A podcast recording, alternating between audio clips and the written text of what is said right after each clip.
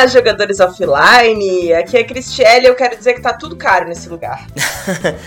Salve galera, bem-vindos ao nosso podcast É Tipo War e hoje é, eu vou dar uma dica para vocês. Se você acha que tá tudo caro, o maior desconto é quando você não compra. Assinado Július. Exatamente. Bom dia, boa tarde, boa noite, caros ouvintes mais um episódio da nossa saga em busca de jogos baratinhos e que divertem. Hoje vamos falar só disso.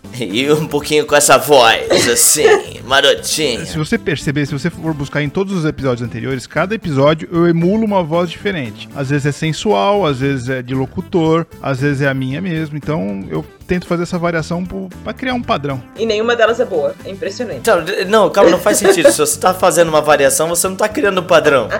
Ele tá criando um padrão de cada voz, de cada episódio é uma voz diferente. Aí é um padrão de Ah, um diferente. padrão de variação. Isso. Uau, que loucura. Padrão nem sempre tem que ser igual. Padrão pode ser padrão diferente. Hoje a gente tá aqui pra dar dicas de como sobreviver como um colecionador de jogos de tabuleiro nesse momento do país em que tá tudo caro, porque o dólar tá caro, o componente tá caro, tá tudo caro. A gente vai dar umas diquinhas aí de jogos baratos pra comprar que são testados e aprovados pelo time do tipo War. Opa! Mas antes temos o quê? Joguinhos da semana. Jogos da semana. Na, na, na, na, na, na. A vinheta que não existe.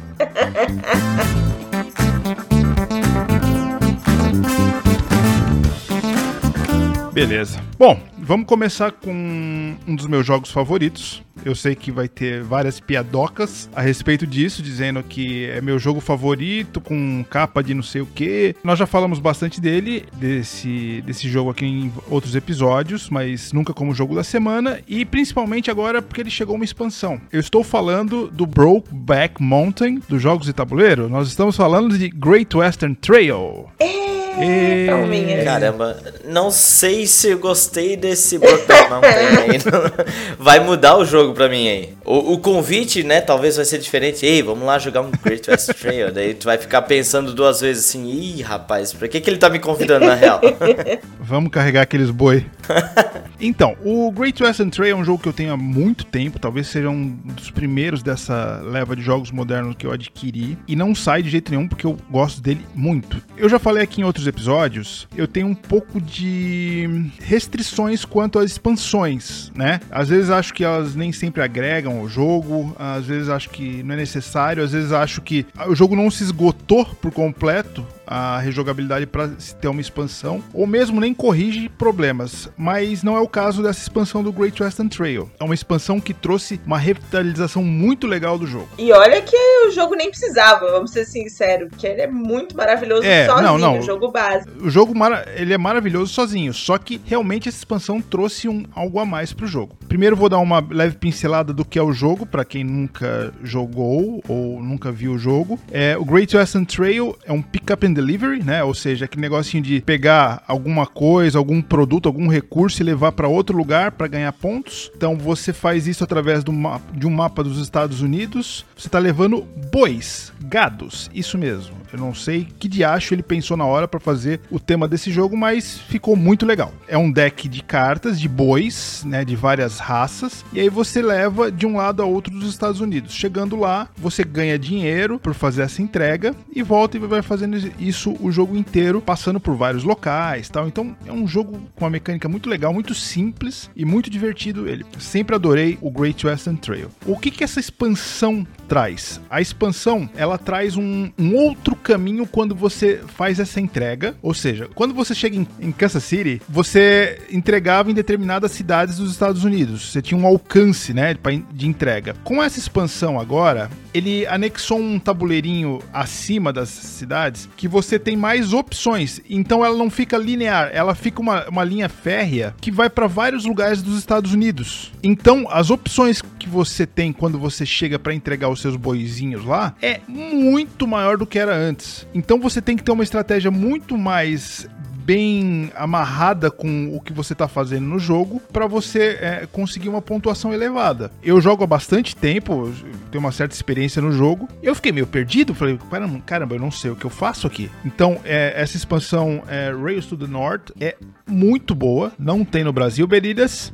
É, Tem que ser via Tindamia mesmo, mas chega numa boa, porque é um preço aquele que não taxa, né? Então fica aí a dica. Mas é uma expansão que vale a pena. E tá aqui falando alguém que não é muito favorável à expansão, tá? Eu eu realmente eu gosto de pegar a expansão quando eu acho que vale a pena mesmo. Bom, Great Western Trail é um baita jogo, né, cara? É um jogo, assim, digamos, de média complexidade, até para pesada, digamos assim. Um jogo que não é tão rapidinho, mas também não é tão demorado. Quer dizer, na verdade, se a questão de demorar é que ele demora, mas ele é um jogo gostoso de jogar. Então você não vê esse tempo passar, né? Ele praticamente não tem downtime, né? A tua jogada ela é muito rápida. Você anda e faz, anda e faz, anda e faz. Então não, não tem. Até mesmo no final, né? Isso. Até mesmo no final, que normalmente esses jogos pesados, no final sofrem com downtime, mas nesse não tem. Esse realmente você para no lugar ali e daí já faz ação, porque você já consegue vendo o que, que você vai fazer com esse lance de parada, tua movimentação, onde você vai parar, o que, que você precisa fazer. Você já consegue planejar umas duas, três rodadas para frente. É, se o cara se tá com downtime é porque o cara não prestou muita atenção, ficou lá, sei lá, pedindo pizza e essas coisas todas.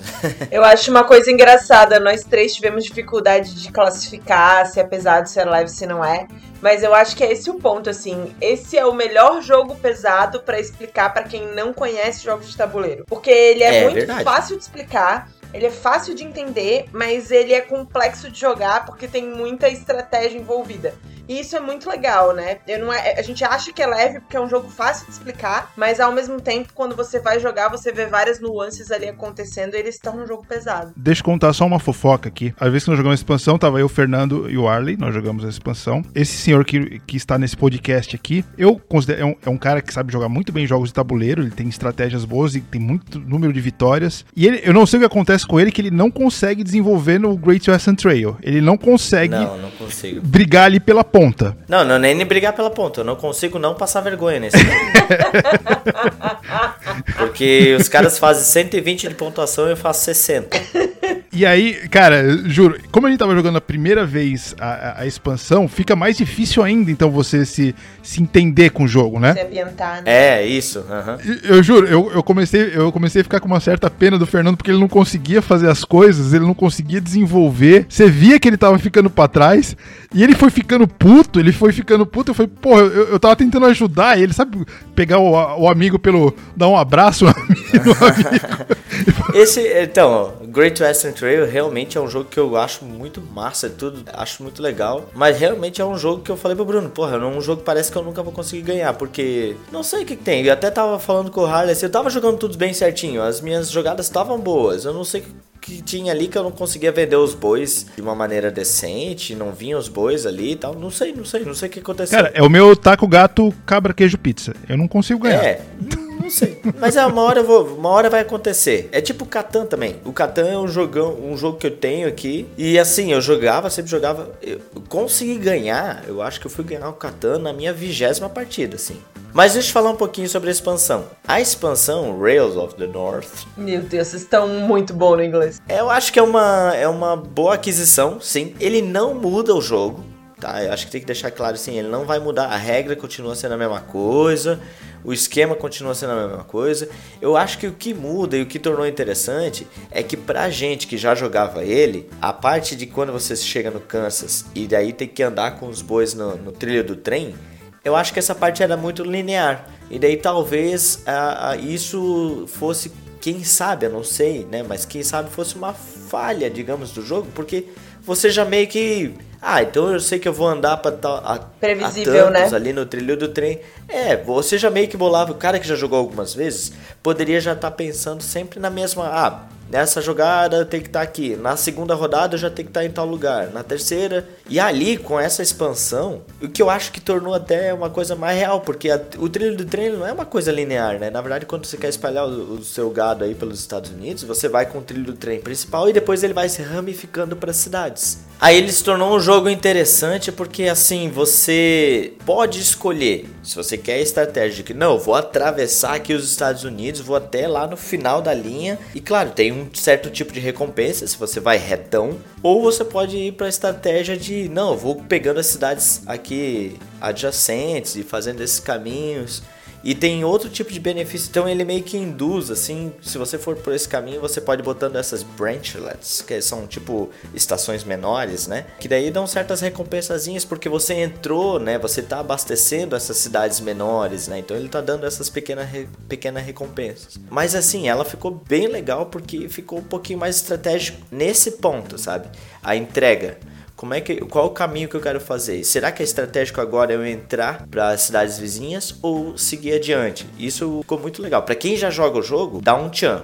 Se a pessoa tá pegando o jogo pela primeira vez, eh, talvez ela não vai sentir muito isso, não. Bem lembrado isso. Eu acho que isso, essa expansão não é recomendada para quem tá jogando a primeira vez. Até porque é, conhece verdade. o jogo, né? Traz o jogo que ele, ele sozinho já é bom, assim, conhece o jogo, se diverte com o jogo, e aí depois vai lá e, e tenta um modo diferente de jogar com expansão. Vamos pro próximo. Vamos pro próximo. O jogo que eu vou falar dessa semana é um jogo que a gente já jogou várias vezes, né? Em outras ocasiões. Mas também eu vou falar da expansão que foi adquirida recentemente pelo nosso amigo João. O jogo que eu tô trazendo aqui é o Clank com a expansão Adventure Party. Não foi adquirido, não. Nós demos de presente para ele. Importante citar. Hoje é tudo inglês aqui, né? Tudo. Tá muito chique. é, essa expansão é de 2020, olha só. O massa dessa expansão, e que a gente já comentou várias vezes no nosso grupo, ah, o legal da expansão é quando ele aumenta o jogo, né? E nesse sentido ele aumenta, porque antes o Clank era, era até 4 jogadores e agora com essa expansão ele vai até 6 jogadores, o que já tornou ela bem, bem interessante. Esse negócio de número de jogadores no Clank é muito legal, porque ele é um jogo divertido, engraçado, e que jogos engraçados são. Geralmente sobra um, né? Quatro é pouco é mesmo. E tem várias outras coisinhas aí essa expansão traz que é muito legal. Primeiro, só deixa eu dar uma visão geral para quem não conhece o Clank normal, o básico. Nós somos aventureiros que vamos entrar em uma, um castelo. Na verdade, a gente quer não só entrar no castelo, quer entrar na, nas catacumbas aí do castelo. Na masmorra. Pegar tesouros e trazer de volta antes que o dragão ataque a gente e mate a gente, né? Tem um dragão lá nas profundezas, né, desse castelo. Então você vai fazendo, você vai pegando suas cartinhas e tem cartinhas que fazem barulho, daí o nome do jogo, né, Clank. E esse barulho vai atraindo o dragão e eventualmente com muito barulho ele vai acabar aparecendo e atacando, né? Ele vai atacar quem fez mais barulho. Mais ou menos isso, né? Só que o bacana é com essa expansão, olha só, ele deixa de ser um dragão, passa a ser uma hidra, né? Um bicho que tem três cabeças, um negócio muito doido. Ele passa a atacar bem mais forte. Claro, tem mais gente, né? Então ele passa a atacar. É o dragão do Caverna do Dragão. O Tiamat. É, a Tiamat. Mas ele traz um jogo de cartinhas novas que, por exemplo, tem cartinhas agora de reações. Você pode jogar a partir, de um, a partir do momento que alguma coisa acontece. E isso pode ser inclusive na vez de outro jogador. Ou seja, você agora tem que ficar ligado no que o outro jogador faz. Então você está meio que interagindo com o jogo do outro, da vez do outro, entendeu? Ah, agora o outro tomou um dano. Tem uma cartinha de reação aqui quando o outro toma dano. Tem, tem essas cartas que eu achei bem interessantes, sabe? E também as cartinhas de Arrive Choice, escolha ao revelar. Que daí é quando você revela, você tem que escolher entre duas opções, basicamente. Mas também é bem interessante porque dá um pouquinho mais de estratégia. Você pode escolher um pouco pela sua estratégia, né? Ah, eu quero dinheiro ou quero vida, né? Eu quero dar essas duas opções, né? Então, também é interessante, mas eu acho que a cartinha de reação, assim, ela é mais interessante. Agora eu vou falar o fino do jogo, não falei ainda. Ele adicionou uma certa assimetria no jogo, porque agora você pode escolher personagens. É, isso é o mais legal. É porque, na verdade, era um estranho na temática, né? Porque você tá entrando numa dungeon, você tá num castelo, mas não tem diferença entre personagens, você não tem não é natural isso num jogo desse tema, né? Exato, é verdade. E esses personagens, cada um tem um tabuleiro individual e eles têm é, habilidades especiais, mas as habilidades deles são muito bem boladas. Eu achei muito legal, cara, porque funciona muito diferente para cada um, sabe? O tipo assim, eu peguei um personagem que era o Monkey Prime Bot, alguma coisa assim, era um macaco mecânico lá. E a habilidade dele era assim, quanto mais dano levava, mais é, símbolozinhos eu tinha ao meu dispor, tipo símbolo de ataque, símbolo de movimentação. Então a minha estratégia tinha que ser essa de levar dano para poder disponibilizar esses símbolos para eu ter mais ações para fazer. Então são habilidades muito diferenciadas, sabe? É um daqueles jogos assim que agora não dá mais para jogar sem expansão, para mim, sim, sabe? É. Claro, eu jogo Clank normal, jogo, mas é que essa expansão ficou muito legal, cara. E olha que eu sou um cara que não sou muito fã da, da simetria em jogos. Mas essa simetria ficou muito bacana, porque é, é muito diferente uma da outra, sabe? E você fica acompanhando o outro, sabe? Não sei, eu, eu me diverti acompanhando o, os outros usarem as habilidades deles, sabe? Eu, eu tive a impressão, a impressão não, a sensação a mesma que o Leviathan deu pro Abyss, que a gente já falou no episódio anterior aqui. É verdade, também deu. Que o jogo agregou bastante, assim, ele, ele modificou. A gente falou a, a, do último do, do Great Western Trail, é uma expansão que deu um flavor pro jogo. Ok. Isso. Agora, é, o, tanto o Clank quanto o Abyss, eles deram um up no jogo. Mudou a cara, né? Mudou a cara do jogo. É, ele não muda a mecânica em si, você vai continuar jogando ali, é, descendo na, na, catacumba, pegando tesouro, voltando, é a mesma Sim. coisa, só que cara, deu um nível de estratégia. Eu acho que até mesmo é o caso do Great Western. Não mudou a, a mecânica, mas deu flavor total, assim, sabe? Então, mas por exemplo, o, o, Great Western não aumentou o número de jogadores, não deu uma simetria para cada um. O Clank, com essa simetria, é, mudou muito a cara do jogo. Muda a ah, atmosfera, sim, né? É. O seu posicionamento Concordo. de jogo. Assim. Não sei se eu fui claro. Acho que eu me confundi tudo aqui no que eu falei, mas se vocês não entenderem, deixa um recado aí no Instagram pra gente me xingando, por favor. Eu acho que sim. O Clank, nesse caso, ele não precisa se esgotar. Assim, ah, vou esgotar todo o Clank essa expansão é uma expansão que, pô, até acho que fico pensando aqui, será que não deveria vir junto com o jogo, sabe? pô, podia, né? Pô, bem bacana essa expansão. Mas pelo menos no caso do Clank, a gente vê que foi um esforço construído depois que o jogo saiu, né? Não é aquele jogo que no tabuleiro você já olha e diz é, desgraçados. Exato já tá o espaço montado aqui pra expansão e os caras não colocaram no jogo base pra ganhar dinheiro. Igual o Bloody Rage? o próximo jogo da semana é o Battle of Rokugan. E foi muito engraçado. Eu acho que eu tinha que ser a pessoa para falar desse jogo, porque eu cheguei pra gente jogar, vocês já tinham jogado esse jogo, e os dois falaram: Esse jogo é o jogo da Cris. Deixa eu, deixa, eu, deixa eu corrigir, eu não, eu não tinha jogado ainda. Eu, eu joguei uma vez, eu tinha jogado uma partida, eu, o Mirko e o dono do jogo, o Jefferson.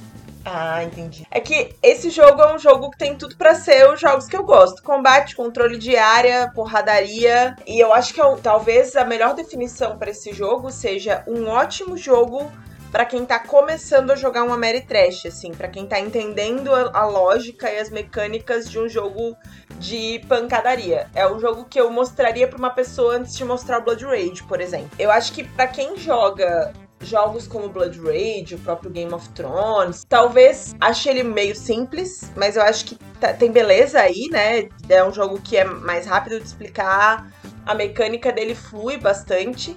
E você tem o tabuleiro de Rokugan com áreas que você precisa dominar, mas tem algumas coisas que são específicas dele, assim, né? Primeiro, que eu acho que é um diferencial desse jogo que é muito bacana. Você tem algumas cartas de habilidade que você. As, as pessoais são três cartas e você tem as três durante o jogo todo, então escolher com as habilidades com sabedoria durante o jogo todo, acho que é uma das, das graças desse jogo, assim. Ele também é um pouquinho assimétrico, né? Cada. É clã que chama no Rokugan também? Eu acho que é. Podemos chamar de clã. É, vai. Cada clã tem uma habilidadezinha, assim, tem alguma. Que eu acho que. Eu também não sou muito fã de assimetria, mas acho que ele não desequilibra o jogo de modo nenhum, não faz muita diferença, assim. É só um a mais pra, pra caracterizar aquele clã. E eu acho que uma outra coisa que é legal nesse jogo é que ele tem algumas coisas que são próprias dele, né? Você tem ali uma certa quantidade de fichas que você vai consumindo ao longo do jogo. Funciona quase como um deck de cartas, né? Como se você tivesse ali um deck de cartas para consumir ao longo do jogo e que você vai fazendo os movimentos a partir desse deck que chega. E é muito legal porque ele diferencia dos outros jogos de combate em que a única forma de você avançar é através de controle de território. Em Battles of Rokugan você consegue ir até outros territórios longe de você, não necessariamente precisando avançar e, e fazer esse território por contágio, né? Você tá num lado do tabuleiro e de repente surgiu uma, uma tropa sua no lado oposto. E aí tudo depende da estratégia que você vai conquistar. Acho que isso deixa o jogo muito imprevisível. Você tem ali rodadas para conquistar seu, suas missões, seus objetivos, e o fato de que você não precisa partir de um lugar específico para avançar no tabuleiro e para expandir no jogo faz com que você não sabe o que, que seu adversário vai fazer. Eu acho que essa é a grande diferença dele para outros jogos, como o próprio Blood Rage e o Game of Thrones que a gente citou. Você sabe de onde seu adversário vai vir, né? E aí deixa o jogo muito mais previsível. Muito legal porque é um jogo intermediário, de controle de área e de combate. A gente vê poucos assim. E ele tem algumas características próprias que são dele que deixam o jogo emocionante por, por ele próprio, assim. É, não é aquele caso de é legal, mas se você vai jogar esse, então joga aquele lá que é melhor, é mais completo. Ele tem características próprias e que fazem ele ser um jogo único. Isso, quando eu falei pra Cris que a gente precisava jogar esse jogo que era muito a cara dela, que ela gosta desse, desse jogo de Ameritrash, conquistar território e de batalha, já foi pensando nela assim. E aí eu sempre falei assim, ah, o Battle of Rokugan, ele é uma versão Game of Thrones, só que muito mais simplificada. Mas assim, na verdade, depois assim, fazendo essas análises que a gente tava fazendo depois do jogo, a gente viu que não é bem isso. Na verdade, hoje em dia eu fico pensando assim, eu poderia fazer uma comparação, tipo, o Game of Thrones, ele é um MMA, enquanto que o Battle of Rokugan, ele é um Pride, sabe? Ele é um é uma competição só diferente, mas ele é o mesmo Porra, estilo. baita, baita comparação. É, tipo, eles só tem. Tipo, Pride é muito mais loucuragem e. Né, o, lá no MMA os caras estão tudo estudando os movimentos do, do, dos outros, fica aquele estudo de movimento, agora eu vou atacar e tal, momento certo e tal. E, e ele é mais, digamos assim, mais visado, mais show, mais, rola mais dinheiro e tudo, aquele, né, mais pomposo. O Pride não, como ele é meio... Mais raiz. Mais raiz, exato. É galhofa. É meio galhofa às vezes também. Os caras vão para cima, vão no ataque, vão na loucuragem, é, é, porradaria, quer ver sangue e tal, não sei o quê. Então me dá esse sentimento o Battle of Rokugan. É mais despretensioso, né, o jogo. Isso, então assim, uhum. assim, e é cinco rounds, tu tem que ir pra porradaria, senão tu, senão tu não consegue, não dá pra ficar estudando muito não no lance, sabe? Tem que ir pra porradaria e cair dentro e, e, tu tem esses lances dos tokens que você vai utilizando, eu acho que é muito legal. Por quê? Tem um número limitado de tokens, por exemplo, de ataque 5. Tem um token de ataque 5 para todo mundo. Então, na hora que tu lança um, um cara lança um, um, token de ataque 5, tu sabe que o cara já utilizou. Então começa meio que aquele dominó que tu tá contando as peças do outro, e aí tu já fica ligado. Opa, o cara já não vai mais conseguir atacar com essa força lá na minha, no minha, na minha outra província e tudo mais. Então, cara, esse lance de usar o token e não ter mais, não, ele não volta, é um, um, lance que é muito legal, que é diferente desse jogo. Vale lembrar que você falou que é na loucuragem, você tem que partir para cima para conquistar territórios. O tabuleiro, ele é apertado, né? Ele é claustrofóbico. Então, não tem para onde você ficar. É, é, no Game of Thrones. É, falei. É, ao bingo. É. No Game of Thrones, por exemplo, se você pega um Stark da vida, você consegue se esconder e ficar só na defensiva ali. Opa, não vou nem pra ataque, vou, vou ali esperar o que acontece. Nesse aí não tem jeito, mesmo porque o jogo é muito mais rápido, né? O jogo ele se desenvolve aí, sei lá, uma hora e meia, duas horas no máximo, estourando. Então você tem que ir pra cima e conquistar. E essa parte do blefzinho eu achei muito legal no jogo. De você. Colocar uma ação que não é nada, né? Uma ação que não é nada, uma ação, pô, eu fiz você gastar uma carta, pô, isso eu achei fantástico. Eu acho que essa, a graça dessa simplicidade do jogo e de ser um jogo intermediário é justamente que você só se preocupa com o combate. Você não tem que aumentar suas tropas, porque as cartas já dizem que tropas você tem para aquela rodada. Você não tem que fazer nada, você não tem que alimentar ninguém, você não tem que manter nada, você, você não tem que fazer não nada. Tem recurso ali, você não tem que é, fazer exato. nada, você só tem que Simplicidade, né? conquistar é, aqueles territórios que compõem seu objetivo. E é isso. E, ou, né, é, além do seu objetivo, o, um, a quantidade de territórios que vai te dar mais pontos. E é isso. Não tem mais nada para fazer. Então, é, acho que essa que é a grande. que dá essa sensação de galhofa, porque você não tem que pensar em mais de uma coisa. Você não, não fica ali com um cobertor curto segurando várias pontas, assim, é só é. combate. Dá essa sensação, assim, mas de fato ele é, ele é bastante estratégico, porque tem essa quantidade de fichas que você vai consumindo ao longo das rodadas e você não pode escolher o que vem para sua mão. E aí você sabe que se seu adversário usou aquela quantidade X de peças daquele tipo, ele já não vai ter mais. Enfim, você consegue fazer esse jogo tanto ficar porradeiro e divertido e engraçado, quanto ficar super estratégico. Eu achei muito feliz a, a que a Cris colocou. É um jogo, se você quer mostrar para alguém um jogo, um wargame, assim, com uma simplicidade incrível, e até com uma beleza, o jogo é muito bonito também, né? Aquela arte mais japonesa tal. Esse é um jogo ideal, porque as regras são muito poucas, você absorve elas ali já na primeira rodada. Você não tem essa estratégia de, ah, eu vou pegar recurso, É isso aí, é isso aí. Galera, é ir pra frente e vamos ver o que vai dar. E, e tem esses flavorzinho de, de, de blefe, é, da florzinha, de pegar carta e botar uma carta diferente da outra, da que o cara tá achando que você vai colocar. Então isso é, porra, muito legal mesmo. É um jogo que me surpreendeu bastante. É um dos meus favoritos de jogo de batalha com temática japonesa. Ah, pronto. Com, com caixa 30 por 30. Tá Antes da gente ir pros jogos da semana, acho que a gente encerra assim. Se você for comprar um War no mercado apresentar para alguém, compra o Battles of Rokugan. É uma opção Opa, mais interessante. Foi até injusta essa comparação. É, não, e eu vou te dizer que deve, ser, deve estar tá quase o mesmo preço do War do, do Battle of Rokugan. É, é verdade. Falando em preço, bora? Passamos a régua e... Bora.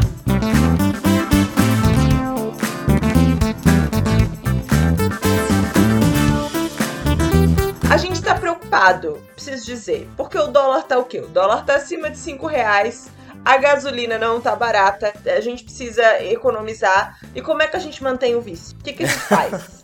é uma preocupação genuína, né? Pelo amor de Deus, é uma preocupação muito genuína. Tudo bem que a gente se divide aqui, compartilha coleção, mas a gente quer ver novidade, né? E aí, o que, que a gente pensou? A gente pensou em tirar a nossa caixa de ferramentas, ser criativo, encontrar jogos de tabuleiro com preço abaixo de 100 reais. Com mil, você faz uma coleção já, vai? Nossa! Porra! Eu, tá aí uma coisa que eu nunca tinha parado para pensar, né? Taca milão em jogo de tabuleiro já. Mas vamos deixar nosso ouvinte aqui muito claro. O, o que, que, é barato pra gente? Porque assim, é, se você falar com o, o, filho do Luciano Huck, vamos, né, pra não dar problema. É, se você falar com o filho do Luciano Huck, talvez mil reais seja barato. Abaixo né? de mil, né? Pode ser.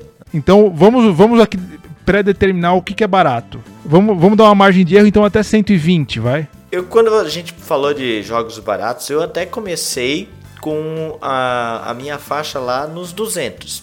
200 para baixo. 200 seria o limite. Porque assim, se eu olho um jogo a 150 reais, 160, eu até penso, poxa, hum, barato, dá de comprar. Mas é que depende do nível do jogo também, né? Se eu vejo um jogo de cartinha, só de baralho, a 180 reais, aí é caro, né? Então, mas olha, olha só, você acaba tendo uma. O teu cérebro cria mecanismos ali que, por exemplo, um jogo de 90 reais, você não pensa duas. Você nem vai pesquisar sobre o que o jogo se trata. Ah, eu pesquiso, cara. Mas enfim, vai. Um jogo de 150, você já começa a pesquisar um pouco. Um jogo de 400, você pesquisa até sobre a árvore genealógica do autor do jogo, né? É. Não, mas eu acho que mais do que isso, é, jogo barato é um jogo que uma pessoa que não joga jogos de tabuleiro ficaria com menos dó de comprar. Porque quando você conversa com uma pessoa que não joga jogo de tabuleiro e você fala para ela: Olha, esse jogo custou 300 reais. Ela fala: Você gasta 300 reais em jogo? É isso, assim. É um valor que faz sentido para qualquer pessoa, sabe? Pode ser. Acho que, uhum. acho que até 100 reais, 100, cento e pouquinho, é um valor que as pessoas olham e falam: Beleza, é o que eu gasto no cinema com a minha namorada. É isso. Não, assim. ou até mesmo quando uma pessoa vai comprar um presente para outra pessoa de aniversário, é. ela vai aí na faixa dos 50, 60 reais, ela vai gastar mais ou menos isso. Imagino eu, uma pessoa que goste bastante da outra, né? É, no, a gente não vai se aprofundar de quanto vale a nossa diversão, que isso já foi falado no episódio com o Gustavo Lopes, né? Como o nosso foco aqui é, assim, é, é, é especificar o que é barato e o quanto ele vale a pena, eu acredito que essa faixa assim, de 120 para baixo é um jogo que que uma pessoa que está começando agora dá tranquilamente. Como a Cris falou, ela falaram de 300, oh, o quê? Vou dar 300 reais no jogo aqui? Eu gasto, eu gasto 120 no cinema, mas 300 reais no jogo não. É, eu acho que, acho que jogos até 100 reais são os, as melhores iscas, assim, né? Por exemplo, a gente tem amigos que jogavam os nossos jogos, aí, ah, vou comprar, e aí comprou um Fung, aí comprou um, um Port Royal, aí comprou esses jogos que você compra para sentir a vibe, assim, se você vai conseguir engajar sua família para jogar mais vezes que se de repente ele ficar ali escondidinho na gaveta e só sair da gaveta de vez em quando, não vai ser um investimento tão perdido, sabe? Acho que é um bom, bom parâmetro aí. Mas deixa eu fazer uma pergunta que eu acho que é importante. Vocês acham que esses jogos Baratex que a gente compra de vez em quando podem substituir os jogos mais robustos, maiores, mais caros? Eu acho que depende muito do grupo ou das pessoas que você quer jogar, né? É, como tu falou agora há pouco, esses jogos são muito bons para iniciar ou para jogar com a família e daí realmente eles substituem fácil esses jogos mais robustos, mais pesados. Depende do grupo, né? O nosso grupo, por exemplo, uh, que gosta de jogos mais pesados, é, eles não vão substituir. A gente jamais vai fazer uma noite só de jogos leves. Apesar de já ter sido citado isso no nosso já. grupo lá do WhatsApp. Denúncia, né? Vamos fazer um jogo, uma noite de joguinho leve. Daí já teve um indivíduo lá. Isso, eu prefiro sentar no formigueiro, né? Hum, que preconceito. É, bem preconceitozinho, eu achei, né? Mas enfim, como se ele não se, se divertisse com Celestia com Deadwood, né? Mas enfim. Mas assim, eu acho que depende do grupo. Eu, particularmente, na minha humilde opinião, eu acho que a noite perfeita, a, a faca perfeita, a K-47, é quando você tem um jogo pesado e depois você emenda um joguinho leve ali, um desses jogos tranquilinhos. Aí, pô, aí fechou a noite. É, eu acho que é um combo, mas eu acho que também as coisas enganam, né? A gente vai falar de alguns jogos aqui que, ah, é um joguinho baratinho, nananã. você vai ver, sai coisa da caixa.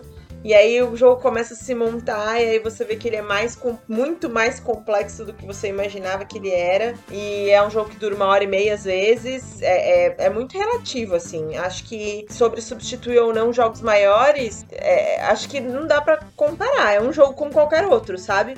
Assim como tem jogos que tem uma caixa gigantesca, aí você vai ver, ah tá, beleza. É, é divertidinho. Eu acabei cometendo um erro aqui, comparando, meio que associando o jogo barato com o jogo leve, né? O que é uma falácia. A gente vai falar disso daqui a pouco, né? Mas é realmente. Nem sempre, nem sempre o jogo barato é jogo leve e e aí talvez possa ser sim o caso de uma substituição, né? Criou-se até um padrão de, de, jogos pequenininhos e baratos serem leves, e não são. Dá para ir até um pouco mais longe, a gente tava falando fora do ar aqui do exemplo do, do jogo do Stefan Feld, que é um jogo ligeiramente mais pesado, que é o Jorvik, que flopou absurdamente aqui no Brasil, então você encontra ele por 80 reais, 90 reais. Mas não é um jogo leve, é um jogo, né, médio. Nem caixa pequena também, só porque não vendeu. É, só porque não vendeu, uma caixa, né, normal, tal. Então tem muitos jogos ali que são baratos, mas não necessariamente são leves e nem são em caixas pequenas. Tem, é, são jogos meio encalhados. O nosso próprio que a gente jogou há, um tempo atrás, que é um Legacy, o Seafall, hoje em dia você encontra ele a 150 reais. Comprem, vale a pena. Eu sei que é difícil, né? Vamos falar sobre isso em outro, em outro podcast. É, é, é um outro momento falar sobre Legacy, né? Mas é complicadinho. Não, talvez seja um, até como um investimento. Compra agora e quando você achar isso. o grupo certo, você joga joga. Exato, porque tá, aproveita que tá barato. Exatamente. Então, é, essa, essa correlação jogo barato, jogo leve é, é bem discutido, né?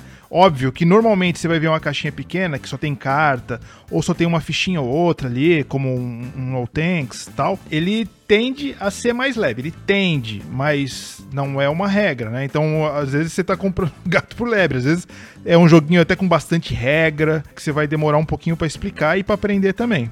Agora, quais que vocês acham que são as principais vantagens de existirem esses jogos, um pouquinho mais leves, mais baratos, que não, não pesam tanto no orçamento, além do preço em si? O primeiro é, se você tá comprando um jogo de 350 e tem um frete grátis, coloca na sacola esse, esse jogo mais barato. Não tenha preconceito, porque vale Nossa, a pena. Nossa, quem nunca, né? Quem nunca?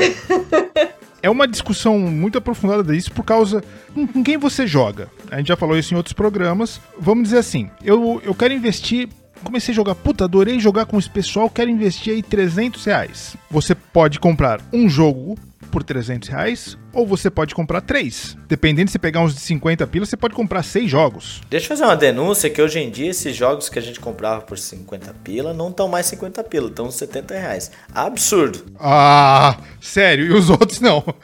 Os, os que a gente comprava por 200, 250, hoje em dia estão 500, é. 600. Denúncia então, denúncia em dobro. É triste. depois, depois eu te dou um abraço. Tá bom. Mas eu tenho algumas, ó, eu enumerei algumas vantagens aqui. Primeiro, esses, esses jogos baratos normalmente, normalmente vem em caixinhas pequenas. Então você tem a, a vantagem óbvia de poder levar para qualquer lugar. Tanto que eu Isso. e a Cris aqui já brincamos várias vezes com alguns jogos que são jogos de porta-luva, porta né? Uhum. Inclusive eu tenho ali o meu Black Stories lá no porta-luva. Em algum momento que eu estiver fazendo uma viagem longa e quiser dar uma descontraída ali, tá, pega ali no porta-luva ali, vamos fazer uma story. Porque daí eu não preciso olhar para a pessoa para poder jogar, né? Posso prestar atenção na estrada. E aí é isso. Então, acho que a primeira vantagem óbvia é essa. Pode levar, pra, inclusive para sala de aula, olha só, que bacana. E aí você não vai ser o maluco que fica levando o jogo pra festa, né? Que aí você pode deixar escondido. Se você sentir que tem um clima. Isso, ataque de oportunidade. e aí não é. Você não chega com uma mala assim. E aí né? as pessoas não olham pra você, cara, você trouxe esses negócios que aí já rola uma, um preconceito. Você lança aquela assim, ah, jogos? Jogos tabuleiros? Você está interessado? Hum, peraí. Eu tenho um aqui no meu porta-luva. Tadã! Tadã! Deixa eu correr ali no carro. O, outro aspecto, assim, para quem é colecionador sabe o que nós estamos falando, é espaço de armazenamento na sua casa, né? Porque chega, chega uma hora que aqueles jogos, caramba, aí você começa a abrir espaço, aí começa a aparecer jogos na, na no armário da, da cozinha, da, dos talheres, jogos... Abre o armário da, da, do banheiro, assim, onde só é um papel higiênico tem um Isso, jogo lá. vai ter jogos. Então, esses jogos pequenos, é, baratos, eles têm uma capacidade de armazenamento maior, né? Então, se você tiver uma coleção aí de 50 jogos da Paper Games... Pode caber uma gaveta. É, vai caber em, sei lá, aquelas gavetas de distante. Eu tenho uma aqui na sala, que, sei lá, cabe 20 jogos cada uma, pelo menos, sei lá. Um outro, um outro, uma outra vantagem que eu acho bacana, eu vejo uma preocupação muito grande, um cuidado muito grande com é, claro, né? Você faz um investimento de 500 reais num jogo, você não quer que ele estrague, você não quer que ele desgaste, você fica muito preocupado. E aí, esses jogos baratos, por exemplo, tem uma criança na sua família. Você fica. Porque o jogo é um momento de se divertir, não é um momento de ficar tenso, puto, preocupado, porque tá amassando a carta, enfim. Se você sabe que você tem um grupo que não é muito preocupado com com manutenção do jogo, se você investe 70 reais num jogo, você vai ficar com menos dó desse jogo de jogar e gastar e estragar se, nesse, se, se for o caso, do que um jogo de 300, sabe? Não adianta também você ter um jogo de 300 reais que você fica com dó de jogar porque pode estragar e você sabe que as pessoas não cuidam. Acho que esse é um bom caso também. E nessa linha de pensamento, eu, eu tava até lembrando do meu Double, Doble, que ele tá num estado deplorável. Não tem como jogar um Doble e, e ele não puxar a carta pro lado é. do outro. Não, e ainda mais que eu vou te dizer, quando eu levo pra sala de aula, ele é um dos jogos mais é, requisitados, né? Ele e incrivelmente Black Stories, tá? Então, assim, Pode falar. Não, o primeiro eu concordo. O, segu o segundo ah, realmente. Mas os alunos gostam dessa, dessa interação. Não me pega. De, de, de, de, esse caso e mistério. Eles gostam bastante. Mas o doblê, ele vira um puxação de carta e arrasta. E eles gostam de jogar no chão. Diz, meu Deus. Nossa. Mas aí eu penso assim: vai, desgasta. Porque eu tô louco pra comprar o outro lá, o doblê da Marvel, sabe? Então desgasta Isso é pra gastar mesmo. é pra gastar mesmo. É isso. Então essa é uma vantagem. Sabe que tem. E aí, falando desse lance da. Até mesmo da sala de aula, uma outra vantagem é que normalmente esses jogos são muito fáceis de ensinar. Tu ensina em dois minutos um jogo desse. Verdade. Então é uma vantagem, né? É uma vantagem tu poder explicar rápido. É, é a agilidade. Esse jogo, jogos baratos normalmente são agilidade, né? Você consegue ensinar rápido, você leva para qualquer lugar, você guarda em qualquer lugar. E eu acho que opções também, né? Porque a gente vai falar aqui de jogos de diferentes tipos e diferentes jeitos. E aí, se você ainda não sabe, não definiu muito o, o, estilo do seu grupo, você consegue, com esses 300 reais aí que você pagaria em um jogo, ter opções de diferentes tipos. Se você pesquisar bem aí, você consegue ter um jogo é, mais estratégico, um jogo mais festa, um jogo mais é, é levezinho para jogar com as crianças da família, enfim. Com o mesmo valor, você tem uma gama de opções maior, né? Eu acho que o, o jogo pequeno, evidente, você nunca vai ter a mesma experiência num jogo grande. Estamos falando de jogo pequeno, grande, é, meio que generalizando, jogo pequeno, jogo mais leve, grande, jogo mais pesado, tá? Só para facilitar, assim, né? Pra gente a gente até vai dar uns exemplos aqui que não, não que fogem a essa regra, mas estamos entendendo. Então, assim, esses jogos eles não vão ter essa experiência grandiosa como um jogo grande. Só que as experiências contínuas talvez elas se equiparem, porque você joga muito mais esses jogos pequenos do que um grande. O, jogo que eu dei na nossa coleção aqui, que eu joguei mais, não chega nem perto de um, de um doble que eu joguei na minha vida, né? ou, ou de um Peg em 6. É verdade. Mas essas vantagens todas que vocês listaram aqui, que a gente listou aqui, elas é, fazem valer muito a pena essa aquisição. É, às vezes, um equilíbrio. Ah, eu tenho 300, vou gastar um jogo grande usado de 200 e dois de 50. Alguma coisa assim, entendeu? Porque sempre uma sessão de jogo, você vai querer jogar um jogo mais pesado, um jogo mais leve, né? Você vai ter esse equilíbrio que acaba você tendo uma experiência diversificada dentro do mundo do board game, que a gente sabe que é, porra, quase que infinito, né? Tem uma outra coisa com relação a vantagens que eu sempre fico muito incomodada com. E aí, pessoal, né? É minha opinião. Eu fico muito incomodada com grupos de jogos de tabuleiro que só jogam a mesma coisa. Ah, a gente só joga jogo tenso, estratégico. A gente só joga jogo euro. A gente só joga. Dando indireta já, hein? Dando indireta. Não, eu fico muito. Não é o nosso caso. E eu acho isso muito legal. Não, não, não, não. Não, não, não. não eu fico incomodada, assim, de, de a gente falar com pessoas é, que falam que tem um grupo de jogo e ah, porque. E aí você vai ver, é sempre. Eles jogam sempre o mesmo estilo de jogo, assim. Eu acho que esses jogos baratos são uma forma. Acho que o principal motivo pelo qual você joga jogo de tabuleiro é se desafiar e sair da zona de conforto, né? Para você exercitar o cérebro. Se você joga sempre o mesmo tipo de jogo, você fica voltando para sua zona de conforto. São, você consegue nos jogos baratos experimentar coisas diferentes da que você está acostumado na sua coleção, sabe? E ah, eu sempre jogo jogo estratégico, sempre jogo jogo euro, por exemplo.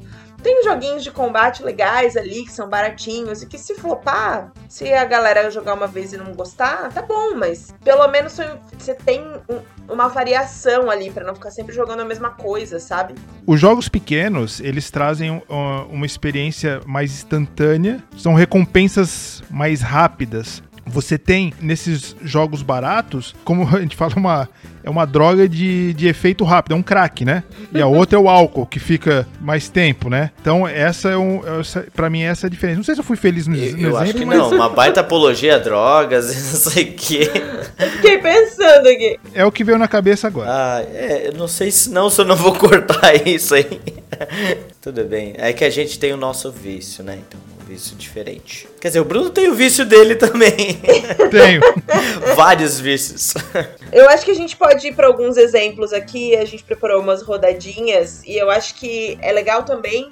A gente tomou esse cuidado de não necessariamente associar jogo barato a jogo leve, o jogo barato a jogo infantil, jogo, enfim. É, é, a gente preparou algumas rodadas aqui de jogos baratos para que a gente também tire um pouco esse preconceito, bote um pouco o preconceito de lado e perceba que tem jogos de todos os tipos dentro desse orçamento de cenzão aí. Vamos começar com os pesados? Vocês querem ir dos mais leves pros mais pesados ou dos mais pesados pro mais leve? Mais pesado pros mais leves, né? Então bora. Uma rodadinha cada um de um jogo pesado que cabe nesse orçamento de cenzão? Bora. Bora. Começa por aí, Bruno. O jogo que eu escolhi é um jogo que eu conheci recentemente, adorei, do grandioso designer Alexander Pfister, o mesmo de Great Western Trail, que a gente falou agora há pouco, é o All My Goods. Ele é um jogo que engana, porque ele tem um muito similar que é o Port Royal. O Port Royal entra quase que num party game. Eu ia dizer similar no layout, não na dinâmica de jogo. Ele tem o mesmo designer. É, caixinha pequena, bara- só baralhinho e tal, é o mesmo designer, a mesma ilustração. Eu fui enganada por isso aí. Eu, ah, vamos jogar um joguinho aqui. Aí quando eu vi, uh, O Port Royal, ele é muito velo é veloz, assim, é aquele pusher look sem, é, sem muita frescura, digamos assim. O Oh My Goods, ele é um engine building já muito mais bem elaborado. Então é um joguinho de cartas, você só usa cartas, não tem tabuleiro, não tem nada. Porém, ele é muito mais engenhoso. Quando você aprende a jogar ele e no final você vê, assim, as nuances desse jogo, é muito legal. É muito legal mesmo. No começo você fala assim, pô, mas como é que eu vou fazer isso aqui? E no final você tá fazendo muita coisa e você faz ponto e não sei o que. Então é um jogo muito legal, muito bem recomendado. É uma, é uma caixinha de baralho da Paper Games. Não passa de 100 reais, deve estar aí 90 reais mais ou menos. Mas é um jogo que vale bastante a pena. Esse episódio tinha que ser patrocinado pela Paper Games, né? Esse tinha. a Paper Games é a rainha. Se você, né, quer saber aí jogos abaixo de 100 reais, ela, ela se especializou nisso. Não é a única, mas é a rainha dos jogos que cabem numa caixinha de baralho. Com certeza. Eu acho que esses jogos que envolvem engine building realmente não dá pra classificar ele como jogo leve, porque é difícil uma pessoa que não conhece jogos de tabuleiro vai entrar num, num All My Goods aí, ele vai acabar fazendo conexões erradas ou que não, não, não tira todo o proveito das cartas e tudo mais. Então acaba se tornando uma, uma competição injusta com os caras que já, que já conhecem o jogo tal. Então por isso que ele acaba entrando aqui nos jogos pesados, porque apesar de ser pequeno, ele tem um alto nível de estratégia. Alto nível de estratégia, não digo alto, mas maior, né? Eu acho que é, é muito engraçado, porque quando me ensinaram Oh My Goods, ah, vamos jogar esse aqui, nananã, eu pensei, ok, um joguinho levinho, caixinha pequenininha. Esse foi o primeiro jogo que eu, eu vi ele sendo tirado da caixa e realmente montado no tabuleiro, e eu comecei a me assustar, assim. Porque ele é um jogo de baralho, mas quando você vê, ele tem quase que um tabuleiro montado na sua frente, assim. Ele começa a abrir, abrir, abrir, abrir e se desdobrar, e aí tem um monte de coisa. Tanto que, infelizmente, no jogo do Bruno eu derrubei uma taça de vinho uma vez e acabou o jogo, porque tinha tanta coisa montada no tabuleiro que É, não tem mais feliz. como reproduzir. não tem mais como reproduzir. Vamos pro próximo? Próximo é tu mesmo, Cris. Vai lá. Ah, esse a gente ficou numa dúvida gigantesca sobre o quão pesado ele era, né? Mas é, acho que a lógica principal é de que é um jogo que não se explica assim tão fácil e tão rápido, apesar de ser simples a execução, e que depois você tem que ficar fazendo cálculos pra definir o vencedor, e ele tem uma composição aí de é, range de pontuação, que é o Cartógrafos. Acho que o fato de ele ser um jogo de rabiscar dá a sensação de que é um jogo leve, né? Ah, eu vou fazer desenho, dá a impressão de ser um jogo leve. Ao mesmo tempo, pra você conseguir entregar o que o jogo quer, você tem que. é, é, ele não é um jogo de puzzle fácil, assim. Você tem que fazer toda uma análise ali de puzzle que exige muita estratégia também. Eu compararia muito ao jogo que a gente tava falando antes, o Nova York. É 1920 também, Nova York, né? Ah, 1901. 1901, eu troco os nomes. Que é, é, é um jogo de puzzle que você usa elementos diferentes pra compor esse, esse tetrizinho que o jogo faz. Ele tem várias eras, várias rodadas, com elementos diferentes entre as rodadas. Então é um jogo que exige de você. A gente já jogou esse jogo numa partida que não sei, eu sei como que foi da Ibe lá jogando com a gente. Durou três horas. Essa bendita dessa partida. Como conseguiu, eu não sei. Eu- eu- como é que du- durou. Uma Não partida é de cartógrafo durou tudo. três horas. Não, é no- é menos de uma hora. Ele é um jogo de uns, de uns, é, uns 40 minutos, 50 minutos. E que, ao mesmo tempo que vai te dar uma divertida, ele vai fazer você pensar, assim. Então, acho que pra quem gosta desses jogos de puzzle, é uma ótima pedida. É, eu acho que ele tá entrando aí na, na categoria de pesado, porque realmente o modo como vai pontuar ele é que pode, pode, ser complexo. A execução de desenhar, tudo bem, ok. Mas realmente. ah, e ele tem bastante coisa. Tem o monstro, tem as cartinhas e É bastante territórios. detalhe pra explicar, Tem né? bastante detalhezinho realmente. Então ele pode parecer um jogo facinho, mas ele é de média e até alta complexidade. Aí se torna alta complexidade conforme a mesa que você estiver jogando, né? Só vamos deixar claro, nós estamos falando de jogos pesados dentro desse universo. Dos jogos baratos, né? É, dos jogos baratos, de caixinhas, pequenininhos e tal. É mais pesado que Lisboa? Não. Se compara com Lisboa, Não. não. É um jogo É. de média complexidade, é, com certeza. Dos jogos baratos, eles seriam mais pesadinhos. Isso. Boa, boa colocação. Posso partir pro meu? Bora. Opa, E eu vou trazer aqui como jogo pesado de caixinha de pequena, de jogo barato, o 1920 Wall Street. Que esse realmente pra mim é um jogo que engana frouxo, engana fácil, porque ah, você abre a caixinha, também só tem cartinhas, né, e tudo mais, não tem nada além de tem um, acho que um tabuleirinho ali no meio, mas é um jogo complexo de, de, um, de uma economia complexa. Então, e ele também não é um jogo que acho que vai demorar aí uma hora, talvez até mais assim. Então, tá, esse é um jogo que, por exemplo, eu não indicaria para jogadores novos, só intermediário, avançado. É um jogo bem bacana, que olha só, tem essa tem essa vantagem de você poder levar para qualquer lugar, né? Rápido fácil. Ah, quero um jogo econômico. Eu não quero aqueles party game, pariri, barará, prefiro sentar no formigueiro e tal. Então, leva o 1920 Wall Street. Hoje eu tô espetando pra caramba, hein?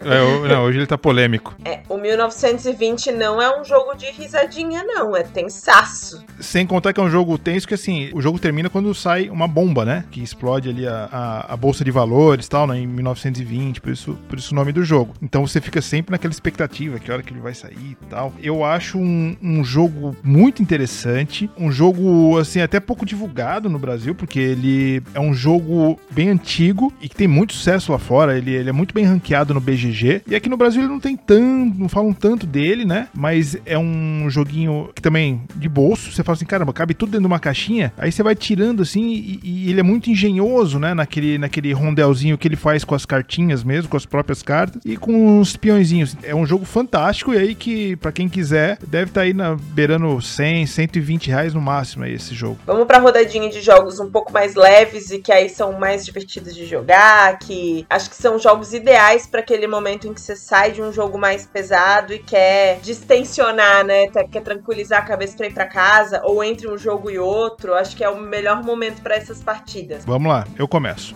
Joguinho que eu gosto muito. Fica aqui a minha denúncia, que tem visto poucas vezes na mesa. mas é um jogo muito, muito legal. É o No Tanks. Cara, No Tanks chega a ser ridículo o que tem na caixa. É umas fichinhas e um baralhinho. É metade de um baralho, né? Porque se você pegar, por exemplo, a gente falou do, All- do All My Goods. All My Goods, porra, são dois baralhos, é carta pra caramba. O, o No Tanks é, é meio baralho. E umas fichinhas de plástico que, se você não tiver ficha, você pode fazer com feijão também, com qualquer coisa. é. É- E é ridículo de pensar a, a- a genialidade do cara que inventou esse No Tanks, né? Por quê? Você tem que fazer uma sequência de números e é, um, é uma espécie de um leilão inverso, que você, você não quer a carta. As regras são simplésimas, você explica em menos de 5 minutos. E o jogo é muito divertido e tenso, né? Ao mesmo tempo, porque. Você vai ficando sem dinheiro, porque Pra você recusar a carta você tem que pagar. E a carta vai ficando com o dinheiro. E quem pegar aquela carta vai pegar a carta e o dinheiro. Então fica aquela guerra psicológica de tipo, ah, não quero. Ah, vou esperar mais uma rodadinha. Na próxima eu pego essa aqui. E essa guerra psicológica eu acho muito bacana no jogo, muito divertido. Um jogo rápido. É um jogo de quem faz menos pontos ganha, né? É um leilão ao contrário, é muito engraçado isso. Quando sai aquela carta 34 ou 35, eu não sei qual é que é a maior carta lá. Aí a galera começa, puh, daí já começa a olhar quem tem menos dinheiro, porque provavelmente essa pessoa vai levar essa carta, né? Que é a carta mais alta do jogo. Com certeza. E o fator sorte do jogo dele é muito legal, porque assim, é como o Fernando falou, você, tá, você tem uma sequência, você tem uma carta que sobrou pra você 32 e uma carta 30. Porra, você tá fazendo 62 pontos. De repente aparece uma carta 31 que você conecta essas duas sequências e dos 62 pontos você começa a fazer só 30. Então, porra, é muito emocionante o jogo. Fica aí a recomendação. O No Tanks não passa de 60 reais, tá, gente? É baratinho. Joguinho baratinho também, muito recomendado aí se você quer um jogo leve e que dá pra jogar 5, 6 partidas partidas a fio ali sem, sem cansar. Esse é o jogo viciante mesmo. É o jogo que quando você termina de jogar, você tá com raiva e você fala, ai, vamos mais uma. Aí você joga mais uma. Aí você provavelmente vai perder de novo. Aí você, não, não, vamos mais uma. É muito difícil jogar uma partida só dessa, né? É tipo É. bis. Eu acho que tu não consegue comer um bis só. Então tu sempre come uns três de uma vez só, né? Tipo, eu acho que é meio, meio muito difícil, assim. Pois é, eu fiquei imaginando a cena agora, a pessoa tirando um bis, comendo um. E pronto, guarda na geladeira, né? Vou salvar para depois. Só dá pra comer um bis quando você pede no iFood uma, alguma, alguma comida, e aí eles. O local pra dar uma de, de, de, de boa gente, assim, ele põe um bis junto com, a, Eu acho com o pacotinho um da comida. Isso, cara. Eu acho isso um insulto. É um insulto, Porque cara. ele te dá um gostinho só, assim. Toma esse doce, mas esse doce ele não vai ser o suficiente nem pra dar gosto na tua língua. Quer um insulto maior que esse? Se eu ganhar um bis e chegar com um bis em casa, o Bruno vai pedir uma mordida. Claro. Cara, é. Pedir golinho de Yakut e pedir bi, mordida de bis Claro, é sacanagem. Exatamente. Golinho de Muita Yakut. sacanagem. O jogo que eu escolhi pra essa linha de leves também é uma enganação, que é um jogo que você pode jogar com crianças, é um jogo super simples, que basicamente é você fazer um labirinto, o jogo bandido. Basicamente, você tem que fazer um labirinto com as cartas que você tem na mão pra fazer com que esse bandido não fuja. Então é conectar ali caninhos pra fazer esse labirinto, mas ele é um jogo tão difícil pra você montar o Tetris, se você conseguir ganhar de fato o jogo, que ele fica tensaço, assim. É cooperativo, acho que é o único cooperativo dessa lista. A gente sempre fala, né, que o jogo cooperativo precisa de um nível de dificuldade que faça com que você não sinta que você pode burlar o jogo, ou que você aprende a hackear o jogo e ele perde a graça. Eu já falei aqui, né? É, pra mim, jogo cooperativo bom é o que você perde nas três primeiras vezes. É isso. E Bandidos tem todas essas características, assim, né? Ele é um jogo simples de aprender, com uma lógica muito fácil. Você pode jogar com quem você quiser. Ao mesmo tempo, na hora que você vai jogar, você se vê em muitas ciladas e, e- e encurralado. É bem, bem a sensação claustrofóbica do labirinto mesmo. Agora ficou parecendo você uma chamada de filme da sessão da tarde. Cheio de ciladas. Mas é isso o jogo, né? Eu acho que é, dos leves é legal porque ele é rapidinho. Eu gosto muito do, do design das cartas, que é aquela, aquele design de cartas mais fininho, né? Que tem um layout diferente. Você acha que vai estar lá jogando um jogo, ah, não, facinho, bobinho. E no fim é um jogo que diverte todo mundo. Eu acho que o Bandido é um ótimo jogo também pra você jogar com pessoas de diferentes idades. Porque não é aquele jogo que você vai jogar com a criança pra criança gostar e você fingir que tá jogando com ela, você vai se divertir também, porque ele vai te desafiar também. E ao mesmo tempo ele é tão simples na lógica que qualquer idade de criança vai entender o que, que se trata e o que, que o jogo tá fazendo, né? O que, que tá acontecendo ali. Agora, será que vai divertir mesmo? Porque assim, no- depois de um jogo pesado, a gente vai pra uma partida de bandido, você vai pra primeira partida, não consegue. Aí, não, não, vamos jogar mais uma, é Da rapidinho. raiva. Da raiva, né? Aí você vai pra segunda, não consegue. Aí você vai pra terceira, não consegue de novo. Aí, pô, daí você abandona, vai pra casa, vai puto pra casa e tal. Esse é o resultado real. É, pra dar raiva mesmo. Não, brincadeira, mas é um jogo muito legal, cara. Que a gente fica assim, de cara, a gente fica olhando pro jogo assim, meu Deus, não é possível que a gente não conseguiu. Parece tão fácil, mas não é. Na verdade, a primeira impressão, você fala assim: ah, é fácil, vamos tentar de novo. Essa tensão que você fala, ela começa no segundo, terceiro jogo. Eu falei, porra, não é possível que a gente é tão burro assim que a gente não consegue, né, conectar isso aqui pra, pra fechar todas as saídas. E é o que acontece, aí você vai ficando puto, não querendo jogar mais e mais, né? Mas é como um party, né? A Cris não classificou ele como party, porque não é aquele negócio, ah, que legal, tá todo mundo junto ali. Gente, vamos fechar isso aqui, cara, vamos fechar, sabe? É óbvio, é muito divertido o jogo, é, mas não é aquele jogo da risada, né? Você fica ali, não, peraí, não, é tua vez. Ô, fecha esse lado aí, eu fecho esse aqui. Ou você ri de nervoso, né? Porque eu vou ter que fazer uma cagada aqui, gente.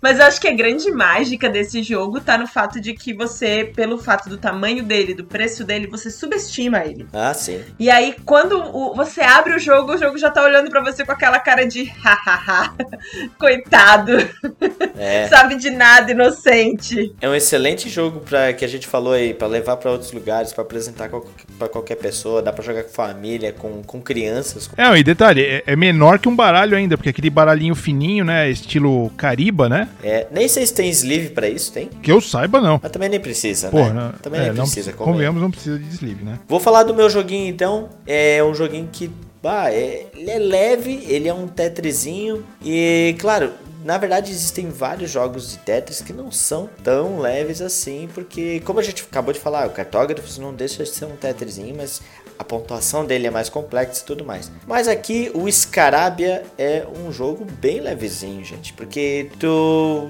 não tem muita coisa que fazer, dá para explicar ali rapidinho também. Você a, a, caixinha dele já não é mais tão pequenininha assim. Essencialmente puxa uma cartinha, vê qual é a forma do Tetris que você tem que botar no teu tabuleiro. Pronto, você não tem muitas opções, não tem muita estratégia. A tua estratégia é onde você vai colocar no tabuleiro, né? E a pontuação é muito simples, né? Você fez lá um, um sítio arqueológico lá, pronto, ponto pontuou. Fez outro sítio, pontuou. Então é, é, muito leve mesmo, mas ele diverte bastante, tem bastante rejogabilidade, porque você pode variar bastante ali as peças conforme você coloca. Então é um jogo também que dá para jogar tranquilamente, antes ou no meio de partidas, porque eu acho que ele, a partida dele deve durar o que? Uns 15 minutos, 20 minutos. É, eu ia chutar no máximo meia hora mesmo. E o Scarabia, ele tem uma peculiaridade nesses jogos é, baratos que gente, nós estamos falando. A maioria desses jogos, eles, até mesmo por causa do preço, eles não possuem um tabuleiro.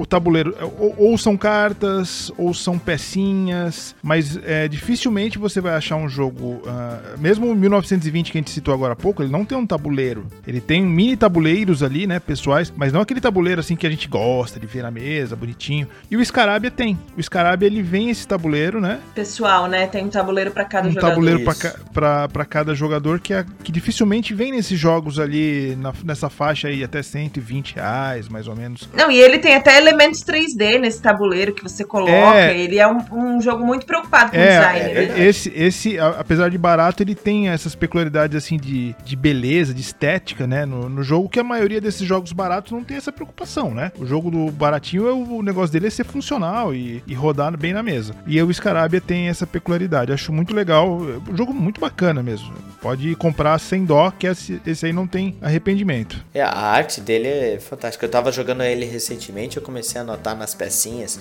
Cada pecinha tem uma arte diferente. Cara, é muito. Se você parar pra pensar, assim, ele tem uma, um cuidado com a arte que tu falou agora, que é, é fantástico pra um jogo Era de pra ser mais caro, reais. né? É, eu também acho que é. se tivesse os 150. É que eu acho que, como esse é um jogo de partidas muito rápidas, é, a lógica dele é para partidas rápidas, talvez seja por isso que eles, eles tenham precificado dessa forma. Mas eu até tenho esse jogo também, e quando eu comprei, foi assim: eu preciso de um jogo para compor o frete grátis, foi aquela história do frete grátis. E aí eu olhei, ah, jogos abaixo de 100 reais. Eu vi esse, eu falei: não, não acredito que esse jogo tá menos de 100 reais, não pode ser verdade. uhum. Porque ele tem elementos realmente muito bonitos, gráficos, assim, você não imagina, né? Quem já jogou o Bongo, eu, ele me lembra muito o Bongo em certas, é, em certas características de mecânica, por conta do Tetris que ele forma. E ele tem a mesma graça, assim. Ele, ele tem a mesma atmosfera do bongo, eu acho. Agora nós temos joguinhos baratos que podemos classificar em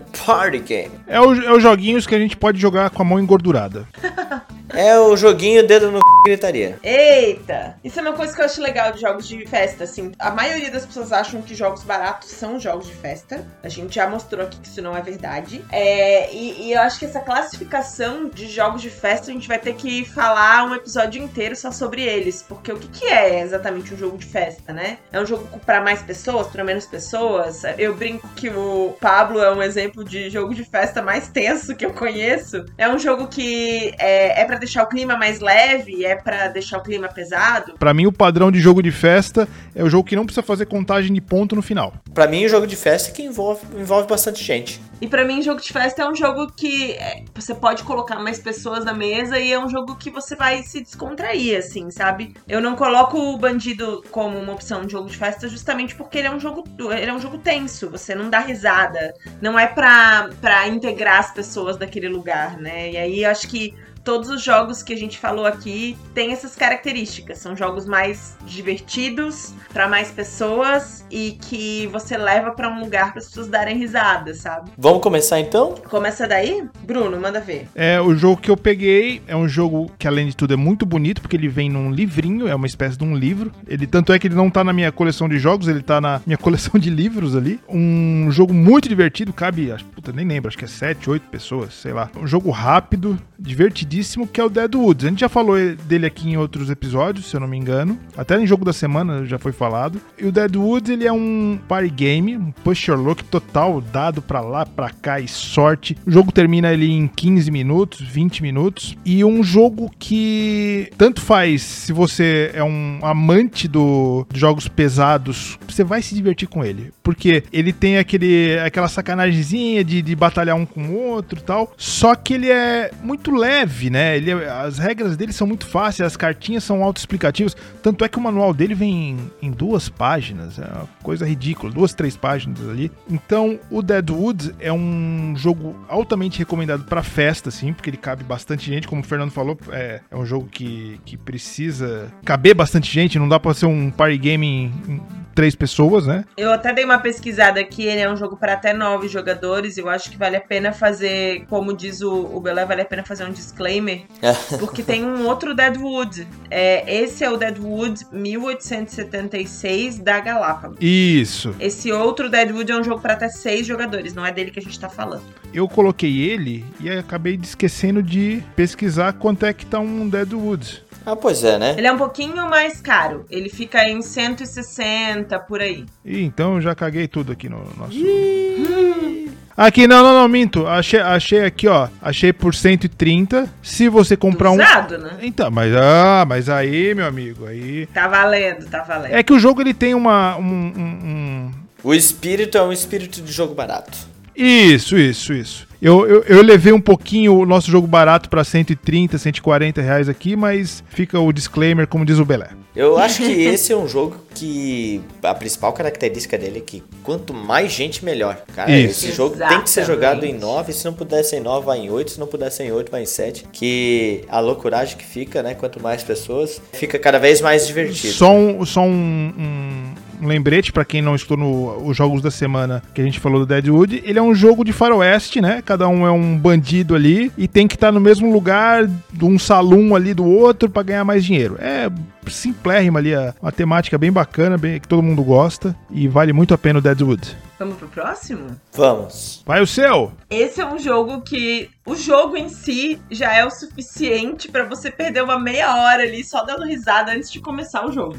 Que é o Body of War. É um jogo idiota de simples. É, você tem cartinhas ali que você precisa fazer é, a menor quantidade de pontos, muito parecido com o que é o No Tanks e que é o, o Pegging 6. Mas a graça, eu acho, desse jogo é que você precisa compor uma ilha de cabras, ou de bodes, enfim. E a pessoa que tá compondo a ilha, ela escolhe se ela compõe essa ilha com mais ou menos cabras. E no final das contas, você só pode ter no seu deck de cartas que sobram na sua mão uma quantidade menor do que a quantidade de cabras que cabe na ilha. E aí é um pega pra capar de um querendo ferrar o outro e deixar os mais caros pra alguém. É muito engraçado esse jogo. E além disso, né, tem um design muito bonitinho, muito engraçado que remonta bodes nos personagens da cultura pop de, diverto- de diversos filmes. Aí tem o próprio God of War, tem a Lara Croft, tem Game of Thrones, tem Harry Potter, e aí você vai jogando e vai dando muita risada, né, com o que você vai vendo. Indiana Jones. Indiana Jones. Ele tudo coloca com bode, né? Então,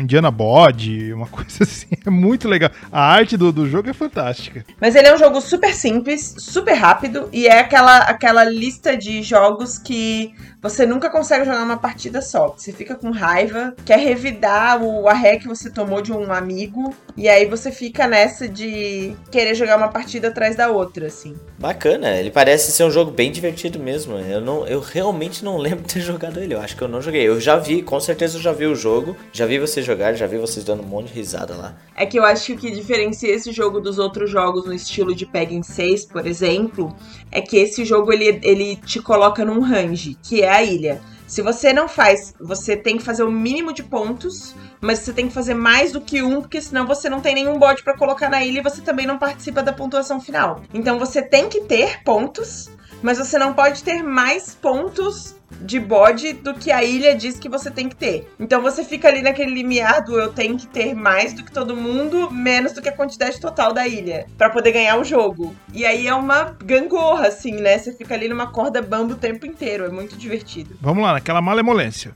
E eu vou trazer um jogo aqui que eu não vejo mais sendo vendido aqui, pelo menos aqui no Brasil, né? Não, não, não se encontra mais para vender, eu acho. E ele é, um, ele é um jogo que eu acho que eu joguei pouco e principalmente com o Bruno. Ele deveria ser jogado com o Bruno. Eu nunca joguei esse jogo.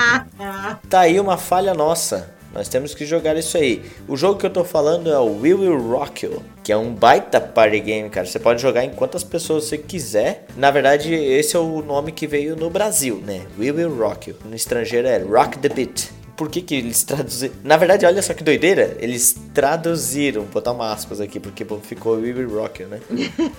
Mas é Rock the É Beat. que eu acho que Rock the Beat deve ser outra música que aqui no Brasil não fez tanto sucesso. É, não sei, né? Mas enfim, o jogo o que que é? Cara, ele é uma roupagem desses jogos que a gente faz em rodinha assim e fica passando pro outro. As, tinha aqueles jogos que falava assim: "Ah, eu sou a cabra, a cabra não é, quem é o limão, quem é o leão. Ah, o leão não é, o leão, quem é o macaco". Daí cada um tem um animal, umas paradas assim. Jogos que normalmente você faz com bebida no meio. Óbvio, né? Sim. E aí esse jogo, na verdade, é o, o que, que ele é. Ele tem duas coisas interessantes.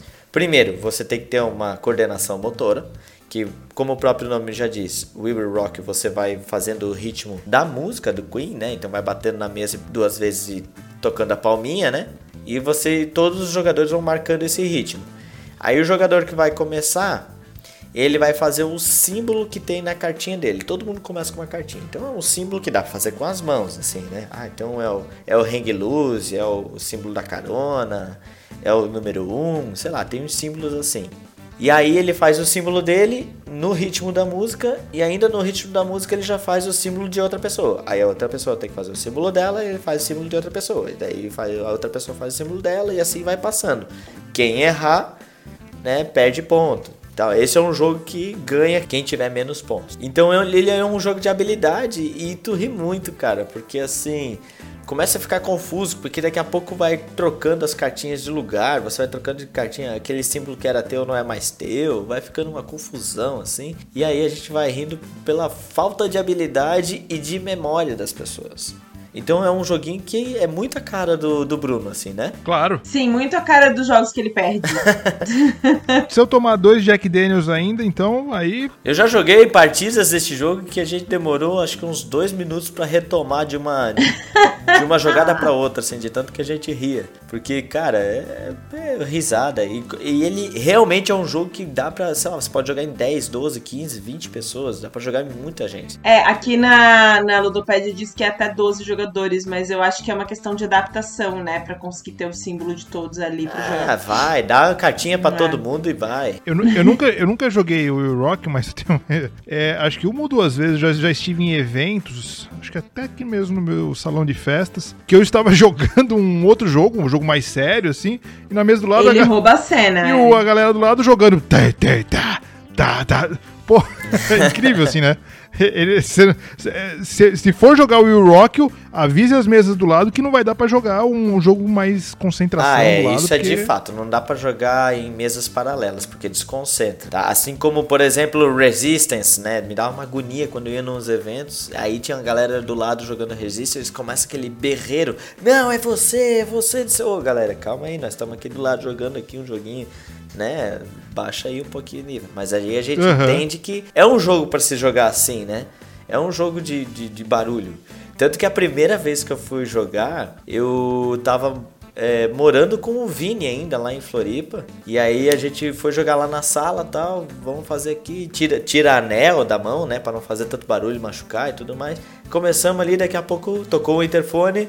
Ó, tá tendo muito barulho. E era a vizinha do lado. Daí o que, que a gente fez? A gente pegou todas as nossas coisas, a gente foi pro quarto do outro lado do apartamento. Vamos jogar aqui mais, mais, né, mais silencioso aqui. A gente continuou jogando lá no quarto, só que pra fazer menos barulho. Mas é, é inevitável, é um jogo que tu tem que bater e bater palma ainda. Então é, vai com certeza fazer barulho. É um jogo que realmente é party, party nervoso, assim. Foi um ótimo jogo para fechar a categoria de jogos de festa, porque esse é o jogo de festa mesmo, né? Tem música, a galera zoa, é de risada, você joga em muita gente, faz barulho, é o típico jogo de festa. Tem uma variante que a gente precisa tentar ainda, que eu, eu não consegui achar gente para jogar essa variante, que é você vai fazendo o ritmo do, da música, batendo e batendo palma. E aí você, quando chega a tua vez, você faz o teu símbolo e faz o símbolo da outra pessoa. Mas ao mesmo tempo que você faz o teu símbolo, você fala o teu nome, e quando você vai fazer o símbolo da outra pessoa, você pode falar o nome da outra pessoa. De outra pessoa, inclusive. Então pode ficar duas sequências, dois jogos em paralelo ou se cruzando, sei lá que doideira. Eu posso falar, fazer o símbolo da Cris e falar o nome do, do Bruno. Aí o Bruno vai bater, ele vai falar o nome dele, vai falar o nome de outra pessoa, enquanto que a Cris vai bater, vai fazer o símbolo dela e fazer o símbolo de outra pessoa. E pode, cara, eu queria muito jogar essa variante, eu ainda não encontrei. É, o do Bruno é perfeito pra ele. eu ainda não encontrei pessoas com coordenação motora suficiente para poder fazer esse jogo. Cara, é certo que eu não vou ganhar nunca isso. Jamais. jamais. Mas é, é, fica aí o objetivo aí. De vida. É tipo bucket list, jogar Weeby Rock na variante. Passamos a régua em jogos de tabuleiro até 100 reais. Eu acho que sem falar nos jogos que a gente só falou no nome aqui, deu para fazer uma coleção de no mínimo nove. Opa! É, até mais. E é uma baita coleção, viu? É, então. Mais os joguinhos que a gente comentou aqui, pega em seis, por cima, outros jogos que a gente comentou. Vai dar para fazer uma coleção boa aí de jogos baratinhos. Fica aí a minha menção honrosa para Pega em seis, Patuscada, High Society e Hanabi. Ah, se é pra fazer menção honrosa, eu vou fazer menção honrosa também. A Timeline, Head 7, Draftosaurus, será que dá? Não sei. Não, Draftossauro é um pouquinho mais é um pouquinho caro. mais caro, né? Mas vale a pena, vale a pena. Tem The Mind, que é um ótimo jogo. Hum. Não, não, não, não é um ótimo jogo. Ele é um jogo muito diferente. Posso fazer menção honrosa então pra Valéria, porque eu, eu, eu comprei Valéria por 120 reais na Amazon. Tá certo que foi um achado absurdo, né? Mas. É, não é o preço dele. Não é o preço dele. Eu acho que temos, gente, muitas opções. Mas vamos parar, porque senão a gente vai estender. A gente tá quase conseguindo fazer uma gravação de menos de duas horas. É, dá pra fazer novos episódios. Se vocês gostaram desse tema, querem ver jogos a menos de 100 reais, mandem inbox pra gente lá no Instagram que a gente faz mais jogos. Dá pra fazer comentários lá no Ludopédia também, né, Bruno? Que tem os episódios à disposição de vocês. Sim, então, sim. façam comentários por lá. Façam perguntas por lá também, que a gente vai estar à disposição para responder. Podem fazer perguntas ali no post da Ludopédia. Se não fizerem perguntas, a gente vai ficar bem chateado. Mas a gente vai continuar tentando, né? Meu Deus. a gente quer ouvir vocês. Façam perguntas. Pronto, é isso. É, Elogios, críticas, qualquer coisa. sobre a gente. Senão eu vou, eu vou ter que fazer um perfil fake e fazer a mesma pergunta para mim mesmo.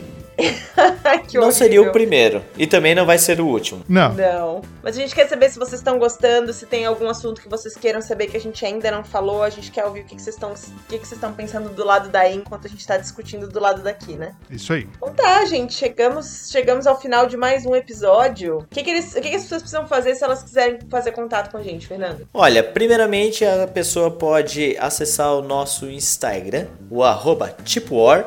Lá a gente fica postando ali algumas algumas fotos das nossas jogatinas e também você pode interagir na própria foto ou até mesmo mandar ali um inbox, né, com críticas, sugestões e qualquer tipo de comentário que a gente vai ter. Xingamento também. Pro Bruno, pode. claro, sempre. Xingamento pro Bruno sempre é válido. Você também pode mandar esse xingamento lá por, por e-mail, né? É tipo hora.gmail.com.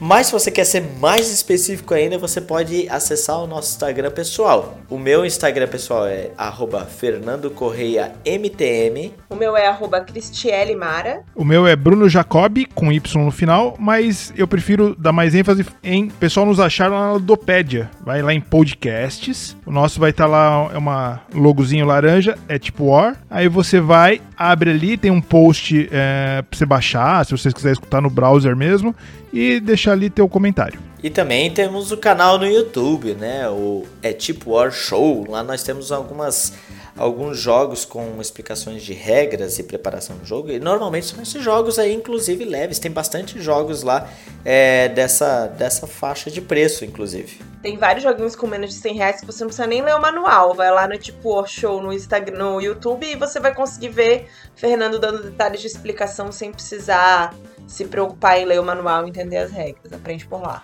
E é isso, meninas. Ficamos por aqui. A gente se vê daqui a algum tempo. Então, um grande beijo, abraço e até a próxima. Tchau. Tchau. Tchau, tchau!